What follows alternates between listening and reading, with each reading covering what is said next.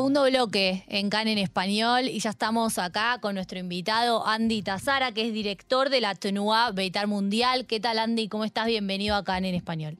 Eh, hola, ¿cómo están? Jesse y Johnny, muchas gracias por la invitación. Eh, estamos muy bien, eh, con mucho trabajo, así que feliz por, por eso, pero feliz de estar acá también con ustedes. Muy bien, bueno, muchas gracias por venir. Queríamos, en principio, que cuentes un poco quién sos vos, cuándo hiciste Aliá, notamos un acento chileno, así que contanos de dónde venís y, cómo llegaste también a tu puesto.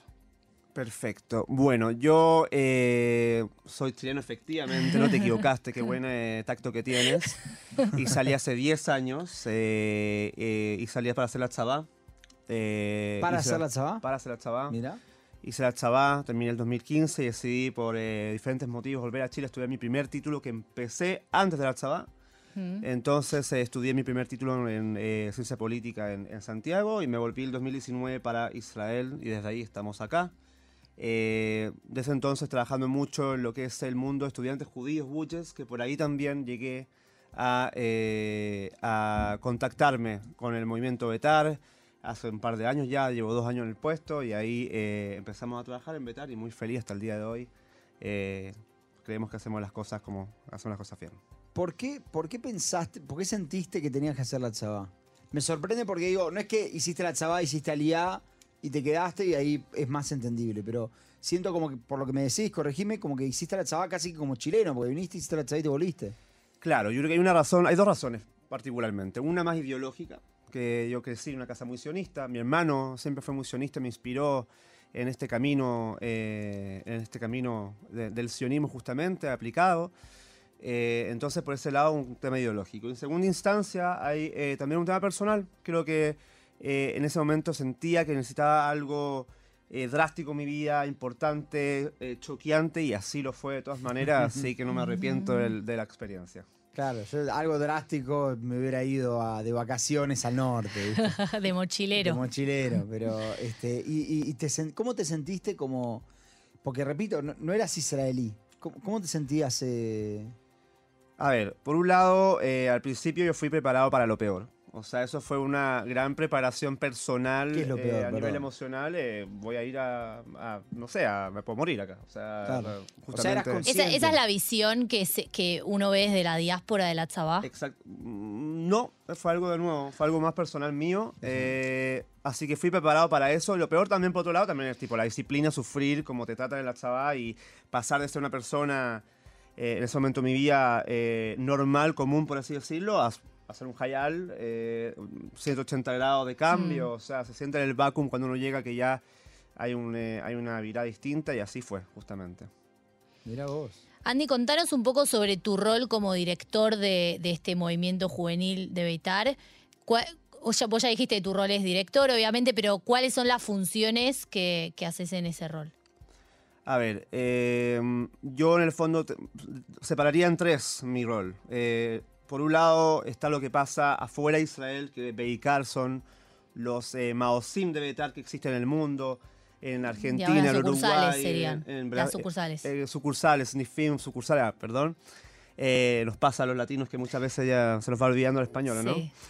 Eh, así que eso, por ese lado. ¿Estás acá hace cuántos años ya? Diez. Claro, claro, mucho más claro, que yo. Claro. por, por, un lado, como como te decía, está al lado de lo que pasa afuera de Israel, que, que ese afuera de Israel está dividido por un lado los Maosim de Betar, que son los eh, sucursales de Betar de todo Beikar en Latinoamérica, pero también en Australia, Sudáfrica.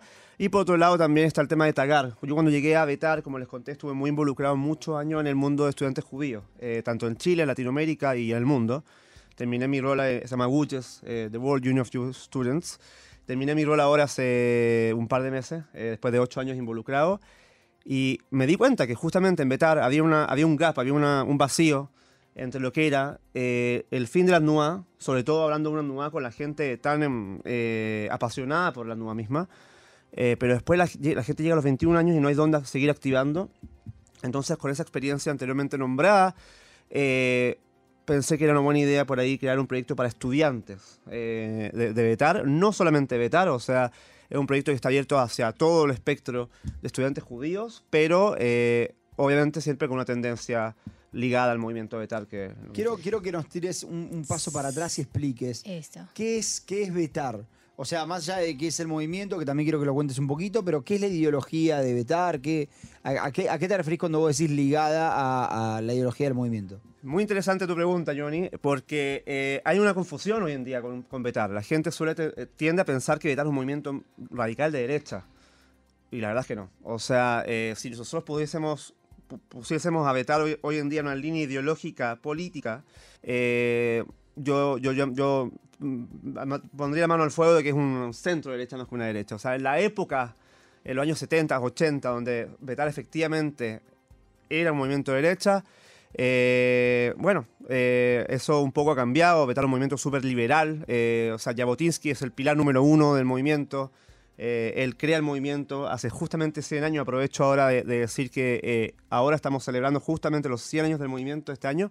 Eh, fue creado en 1923 en Riga, eh, en, eh, en Latvia. Y, eh, y eso, o sea, eh, yo diría que Betar es un movimiento que nace también como con la, con la ideología de Jabotinsky que propone este nuevo judío, que es un judío joven, fuerte, que no se deja pisotear por nadie, que defienda al Ishuv, que defienda a su, población. Todo eso inspirado en las experiencias personales de él en esa época en Europa. Y así se fue eh, generando el movimiento. Después de Betar ju- nace, nacen varias ramas. O sea, Betar también, y eso también es otra confusión de la gente, que Betar es un movimiento juvenil, no es un partido político.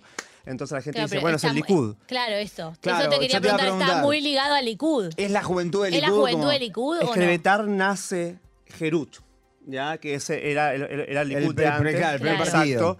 Y después el Gerut pasa a ser Likud. Mahal se llama. Pero, pero eh, eh, es netamente un tema ideológico, no hay ninguna relación pragmática hoy en día entre Betar y Likud, más que obviamente varios de sus integrantes son parte del partido. Eh, obviamente hay una relación eh, eh, más eh, abstracta, pero no pragmática, no directa entre el movimiento juvenil y el partido político en lo absoluto. Es una confusión de la gente y acá estamos para eh, clarificarlo. No, porque que- es, es importante. O sea que De hecho, mirá, voy a decir una infidencia. Cuando me dijeron eh, de traer a Andy, me dijeron, él maneja a los jóvenes del Likud. Claro. Entonces, eh, también yo sabía que, que trabajabas en Betar, pero digo, quizás ver. había ahí una, un vínculo. De nuevo, hay un vínculo, claramente. eh, y yo lo tiraría más por el lado de Tagar. Los estudiantes de Tagar, varios Que es sí este son- sí- programa que sí, hiciste vos, Varios sí. sí. son parte de las juventudes del Likud, ¿ya? Mm. Pero, eh, nuevo, de nuevo, y es súper importante eh, aclarar eso. O sea, a mí algo que, de hecho, un poco me molesta, eh, que muchas veces se haga esta confusión eh, porque afecta a las NUA. Es una NUA que van chicos, eh, donde se enseña, donde el jinuja es lo principal y no eh, el partido político. Y está afectado más ahora, dirías, porque el Likud está en coalición con estos partidos de extrema derecha. No, de hecho, ¿O lo- no? de hecho todo lo contrario. Yo creo que esta, esta, esta, eh, este episodio nos ha servido para aclarar ese tema justamente. Mm. O sea, no todos los integrantes de Betar eh, están eh, a favor de la reforma eh, judicial. Mm. Eh, mm, algunos sí, algunos no. Algunos están a favor de la reforma, pero no de esa reforma. Claro. Eh, y, Se eh, señaló a sí mismo. Por la duda, para que, La radio que se para que la no, radio. Pero eso, o sea, en el fondo, en el fondo, en el fondo eso, o sea, sí hay gente involucrada, pero de nuevo quiero aclarar, es un movimiento juvenil, nos dedicamos a la educación a solamente. ¿Y cuál es la visión que tienen sobre Israel Número uno. como Estado? Número uno. Les voy a dar un ejemplo de lo número uno que puede ser. O sea, nosotros tenemos un eh, pilar en Betal que es el monismo. Que es tipo, Israel es el único objetivo. eh, obviamente la LIA es el medio para llegar a ese... ¿Cuál sería el dualismo? Porque generalmente el monismo viene en contra del dualismo. ¿Qué, ¿Cuál sería el dualismo? Que, que la diáspora y, e claro, por ahí, por, claro, por ahí, eh, por ahí como que apoyar las dos cosas, que es una, es una encrucijada muy grande, porque hoy en día también, o sea, somos conscientes de que la diáspora existe. Eh, y es y necesaria. es necesaria y, y- y para nosotros nos, y a nosotros nos sirve como movimiento, obviamente que exista Betal ahí, que la ideología de Betal se propague. Sin embargo, eh, de nuevo, ¿por qué monismo no dualismo? Porque Jabotinsky hablaba que todo judío en el mundo tiene que estar acá en Eretz Israel poblando el Ishuv y a eso se dedicó toda su vida y como les dije anteriormente, como ejemplo concreto de lo que estoy hablando, eh, está el tema eh, de que en Betar yo llegué a Betar y algo que me impactó, que, que pasa mucho que en cada kutzá que va a ser el Shnat, ¿sabes lo que es Shnat? Sí, ese, pero explícalo si querés para la gente. Rápidamente para la gente, Shnat es un programa de un año donde la gente viene a Israel, eh, se capacita todo ese año con el objetivo de volver a sus países, posteriormente a liderar la NUA. Ya que es el, todos lo conocen como el mejor año de la vida. eh, Lo es, tengo que decirlo. que como, el año en el que deciden hacer alianza. Claro, como víctima puedo decir que lo es. eh, eh, claramente, o sea, tú hiciste el Shnat con el chulo. Sí, 2007. Ah, por favor. Que está mandando saludos, chulo. Manda Eh, saludos. mándale- Sí. mande- le mandamos saludos a Chulito desde acá, lo quiero mucho, así que, así que eso. Em, pero bueno, como decía, la gente va a Shnat, va un año a Israel y después lo que pasa es que la gente eh, vuelve a sus países. Hay un fenómeno en Betar que es muy loco, que hay muchos chicos de muchos países que en vez de hacer Shnat a los 18 años hacen Aliá directamente, por la NUA. Por, por la influencia de Betar en sus vidas, deciden hacer Aliá. Este año fui a buscar tres veces al aeropuerto a tres chicos que hicieron Aliá sin hacer Shnat. Están sus compañeros de Shnat acá en Israel ahora, pero ellos hicieron Aliá para hacer la chabá y para, y para poblar. ¿Y eso a qué se debe?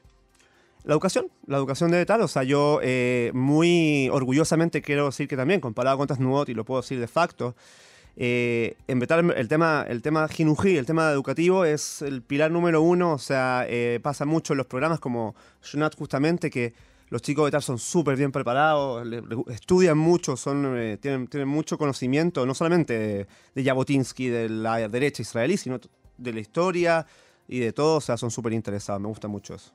Generalmente se habla de que, ya, ya que comentás que, que trabajás con chicos eh, eh, en movimientos, y eh, va, en, en movimiento vetar, pero en programas, digo, generalmente se habla de que hay una gran dificultad de trabajar hoy con los chicos porque hay una como una falta de ideología. Como los chicos- el chico no busca ideología, busca pasar el rato, busca divertirse, este, pero no tanto la ideología. ¿Vos ves que eso, que eso bajó el, el nivel de, de- de los chicos en el sentido de el compromiso ideológico? ¿O en realidad no, no lo ves que eso pase? ¿Tú preguntas en el movimiento de TAR o en general las NUOT? En general, O pero ambas. ¿qué- qué es lo- claro, ambas. Quiero saber qué es lo que vos ves en Ok. Betar. En Betar yo o veo capaz que- me puedes decir, mira, también eh, a nivel general tampoco lo veo. En Betar, de nuevo, ligado a lo anterior, afortunadamente no se ve mucho eso. O sea, los números no bajan, todo lo contrario, suben. eh, y eso es porque justamente la gente está muy identificada con la ideología. Ya Y eso, perdón, ¿lo miden cómo? Que los números no bajan, suben. números de- anuales. eh, No, no, no, números los Maosim del mundo, los, Ah. eh, los, los sucursales del ¿Cuántos mundo. chicos van? ¿Cuántos- Exactamente. Sin embargo, en las otras NUOT, yo también trabajo mucho en el Mejor de Madrid y también con otras NUOT. eh, es un fenómeno que muchas veces sí sea. O sea, hoy en día estamos en crisis las NUOT, no es un secreto, tanto en Israel eh, como en el mundo. Eh, obviamente, eh, por razones eh, lógicas, digamos, o sea, hoy en día existe menos ideología en las cosas muchas veces, existe, el, sionismo está no dejado, no dejado de lado, pero es un tema que la gente suele pensar que una pregunta que yo siempre me hago. Yo digo, ¿qué pasa si el día de mañana eh, todos nuestros aliados nos- nos quitan su apoyo y más allá de ser un país número uno, fuerte, sólido, tenemos que eh, desenvolvernos en una situación así? Mm. Eh, no, no, a mí no me parece eh, la actitud de mucha, de, de- de mucha gente como de decir, bueno, eh, el Estado de Israel existe, estamos bien, así que ya no es mi rol eh, preocuparme al respecto. Como que el sionismo se terminó de decir. Claro, o sea, ya está, son- ya tenemos un Estado, tenemos una no economía hace las mejores falta. del mundo, tenemos un ejército potentísimo, tecnología Claro. por todos lados, estamos salvados. Cualquier cosa, mandan drones y chao. Yo soy menos de esa, de esa teoría. Creo que, y sobre todo por respeto a, a- a aquellos que en el pasado dieron su vida por este estado, porque estamos los tres acá muy felices en este lindo estudio conversando. eh, y también nos compete a nosotros hacernos cargo y ser parte de esto también. Ahora, ¿cómo? Porque, porque ya estabas hablando del tema de, bueno, de, de las posiciones de la gente respecto del sionismo. ¿Cómo crees que afecta la situación particular que, que- que está teniendo Israel a, a- a los chicos que vienen? ¿Cómo se trabaja, de hecho, con chicos que no viven acá? ¿Cómo se trabaja esta situación que se está viviendo en Israel? Eh, Los capaz- ves que están informados. Claro, si es que están informados. ¿Qué, qué es lo que se trabaja también para el afuera? Quiero saber. Muy importante. Yo creo que, y cambiando un poco el tema de Betal en sí, dejando haciendo un paréntesis, yo, eh, por ejemplo, Chile es un ejemplo tremendo a- a- a- en este tema. Chile es el país con la comunidad palestina más grande y más radical fuera del, del Medio Oriente, digamos. Eh, y los jóvenes, las universidades son los- la carne de cañón ahí, o sea, son los que sufren el golpe más, eh, el primer golpe, ellos lo, lo- lo sufren las universidades.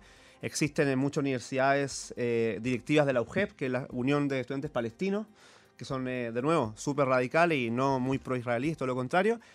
Y, y- y creo que la Asbará hoy en día no la Asbará externa, es decir, la Asbará al conflicto israelí, sino la Asbará interna. Explicar lo que pasa en Israel parcialmente y, y- y darle a la gente las herramientas para que tome sus conclusiones es lo más importante del mundo. O sea, yo creo que Afuera eh, de Israel. Afuera, por supuesto. O sea, sí, sí veo, a mí me toca mucho viajar a las comunidades. Sí veo las comunidades que hay, eh, hay, una, hay, una, hay conocimiento. Hay, y también hay mucho, hay mucho, ¿cómo se dice? Eh, hay mucha curiosidad por parte de la gente por saber qué pasa, qué pasa acá. Pero es nuestro rol desde Israel también explicar las cosas como son. O sea, em, acá eh, yo siempre recalcaba en Chile muchas veces, me tocó ir a uno que otro debate y cosas así, que una cosa es eh, ser sionista y, y- y apoyar la existencia de un Estado en Israel. Y la otra cosa es, eh, es ser pro gobierno eh, de turno, digamos. O sea, eh, y no, no, no, una no quita a la otra y, y creo que, de nuevo, o sea, es importante hoy en día más que nunca la educación de lo que está pasando eh, afuera. ¿Y los chicos cómo vienen? Cuando, cuando vos los recibís acá, ¿cómo, eh, me imagino que este año, en febrero más o menos, habrá empezado algún programa y fue más o menos cuando, cuando comenzó, si no me equivoco, el, el- el- el- el punto más alto Sí. de las manifestaciones fue marzo, Sí, por fue ahí, cuando echaron a para el fin Gala. de la se- fue marzo, Y ahí sí, es cuando fin de la empiezan los programas. invierno. ¿Cómo, cómo- qué es lo que los chicos ven siendo que son sionistas, personas con ideología, pero al mismo tiempo gente que no vive acá? ¿Qué es lo que vos notaste de ellos? Y qué es Ah, lo que ustedes hicieron como organización, ¿no? A ver, eh, ahí yo quiero también nombrar y felicitar en, este- en- en ese ámbito al Majol Madrijim. Creo que el Majol Madrijim, ¿quién es quién los recibe en febrero? Porque si bien nosotros los recibimos, vamos al aeropuerto y estamos un par de días con ellos, ellos llegan directo al Majón. Y ahí- Majón es, es- es un instituto, digamos, una parte donde los chicos estudian liderazgo, que es donde están los primeros cuatro o cinco meses de este programa. Exacto. Eh, y ahí también se da una cuestión maravillosa, porque se encuentran toda la ideología y todas las perspectivas al respecto, convergen y, y hay mucho debate y hay mucho. Entonces, yo diría que ellos llegan a Israel con un poco menos de, de interés, o, o- o quizás porque tienen 18 años, vienen a vivir una experiencia solo fuera de su casa por un año, ¿verdad? Claro. Pero sin embargo, eh, en una semana del Majón ya los chicos eh, a full, eh, despiertos con el tema, eh, discutiendo. eh, yo enseño sionismo el Majón, en la, en la clase que yo enseño, entonces Mm.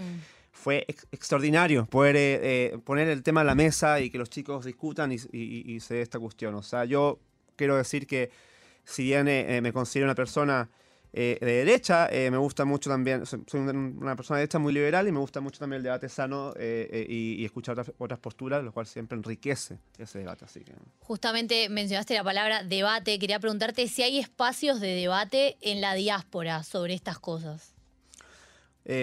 ¿Por medio de la NUA o en diferentes espacios? En general te pregunto. Seguro que sí. Con, y, si, y si también lo hacen a través de las TNUOT. Bueno, Y ejemplo- entre las TNUOT. Tipo, pues imagino posturas distintas si se dan espacios de debate entre, no sé, Beitar y, y Y, otra. y el dolor. Claro. O sea, por supuesto, eh, eh, pasa mucho. Ahí tiré el River Boca, no sé si se dieron cuenta. Exactamente, pero de nuevo, le mando un saludo a la gente del DROR, los quiero mucho también. Eh, Made Walter, una, la, la ex Mascal- Mascalit, muy amiga. Em, a ver, eh, sí, eh, está muy de moda. de- y a eso voy con que, por ejemplo, en mis viajes a, a- a Sudamérica o Estados Unidos veo que la gente está informada. O sea, veo que la gente sabe mucho y la gente quiere preguntar mucho. O sea, Pero vos dijiste que te invitaron a debates.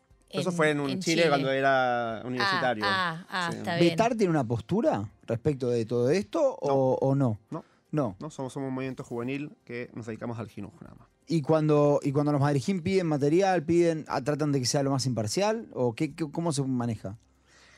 Eh, no nos ha tocado y nos han pedido material del tema actual. el No, no sé, lo dije como por decir, Pero, pero pero, sí, o sea, eh, nosotros sí mandamos mucho material a, a nuestros maosim, a nuestros sucursales y, y- y- y sí, o sea, mandamos siempre lo más de eh, parcial posible. De verdad, somos súper poco tendenciosos en las NUA, no somos... no, no- no nos gusta el, el- el- el brainwashing y, y de verdad siempre le damos a los chicos la, con las herramientas nuestras, digamos, la opción de que ellos tomen sus propias perspectivas al respecto. Imagino que los viajes deben estar hoy en día atravesados por, por toda esta cuestión política que está pasando. ¿Tuvieron que modificar algo, hacer algún cambio con respecto a, no sé, a, a las cuestiones educativas que vos decís? Nos enfocamos en, en la educación. No, o sea, a ver, bueno, mi, mi- mi jefe, a quien le mando un saludo, pero no entiende español, eh, Igal Brandt, eh, él, eh, él, es, eh, él se dedica al tema más político. O sea, si bien eh, eh, es director, o sea, es tipo CEO de Betar, él también tiene ese ámbito más político.